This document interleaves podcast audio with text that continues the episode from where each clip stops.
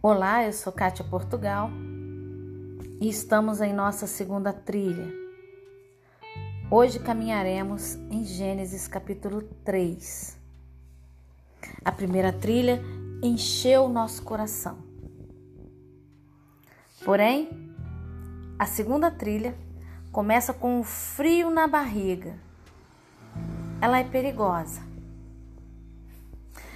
Não é nada sábio abrir mão de um guia. Não é a melhor coisa a se fazer numa trilha. Quando nós abrimos mão de um guia na trilha, nós corremos riscos. E o que nos faz abrir mão do guia? Adão e Eva, eles resolveram entrar num atalho. Quando nós entramos num atalho, nós tomamos rumo a um caminho desconhecido. E Tomar rumo num caminho desconhecido só acontece porque deixamos de seguir as orientações do líder. A desobediência nos faz tomar atalhos. E quando nós estamos num atalho, sabe o que acontece?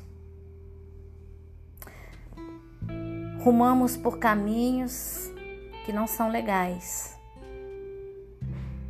Sabe quando você tá numa trilha e você começa, toma um atalho e começa a andar por lugares com, com uma vegetação muito fechada e, e, e, você começa a encontrar muitos bichos no caminho e um galho de árvore cai em você, outro galho te segura. É assim quando nós desobedecemos.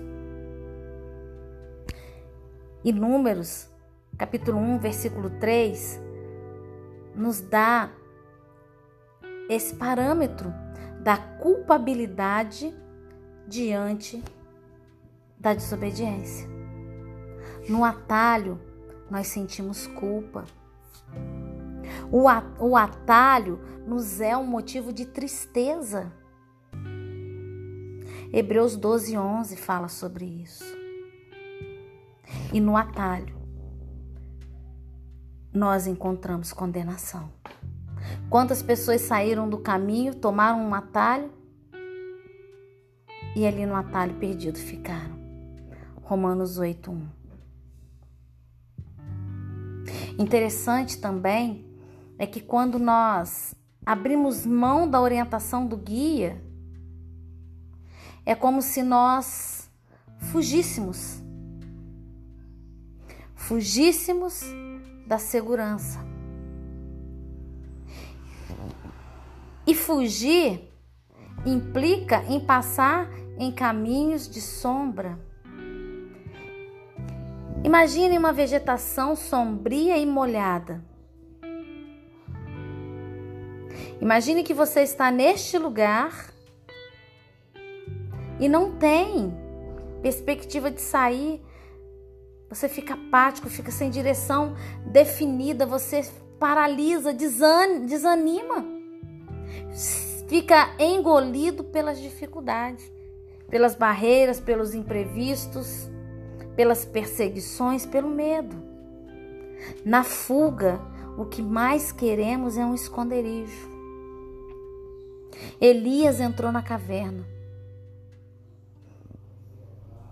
Nós procuramos um lugar para ficar e não para continuar na trilha. O que a, outra outra coisa que a fuga traz é que nós optamos pela solidão. João 20, 19 conta que os apóstolos se esconderam após a morte de Yeshua. Eles preferiram a solidão.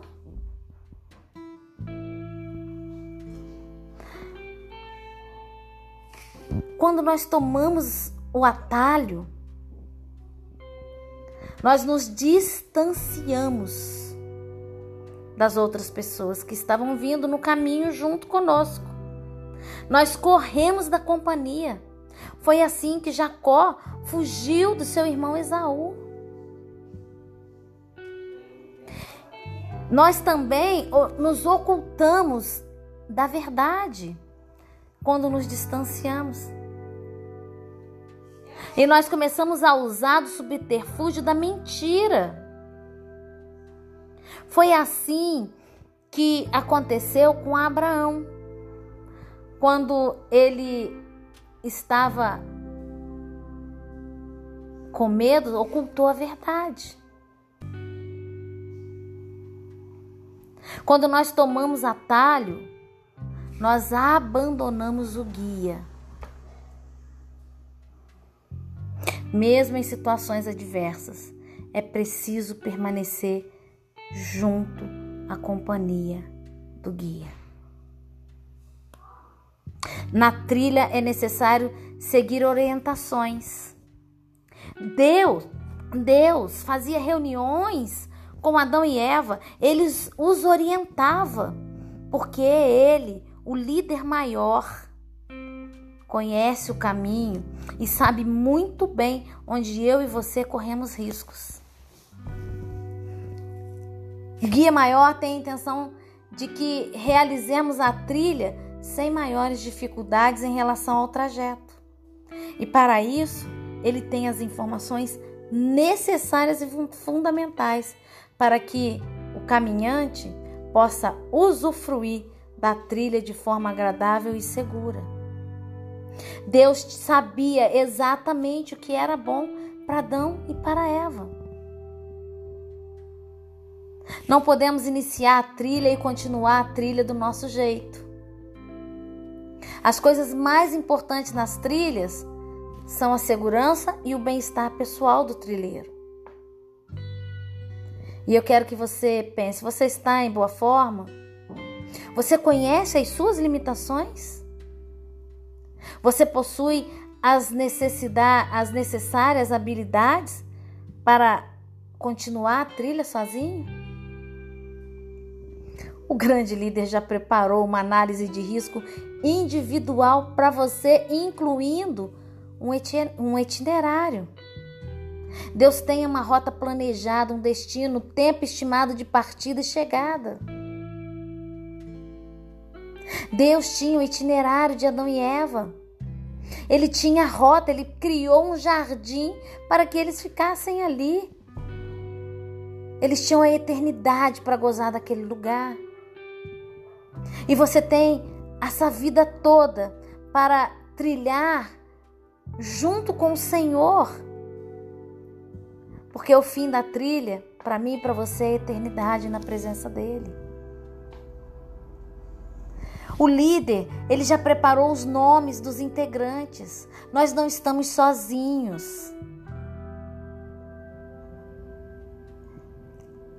Ele sabe, ele te conhece pelo seu próprio nome. Isaías 43, 1. O líder também incluiu na análise de riscos riscos específicos na sua caminhada. Ele afirmou em Isaías 43, 2 que quando você passar pela, pelas águas, Ele estará com você. E quando pelos rios, os rios não vão te submergir. Quando você passar pelo fogo, você não será queimado e nem a chama vai arder em você.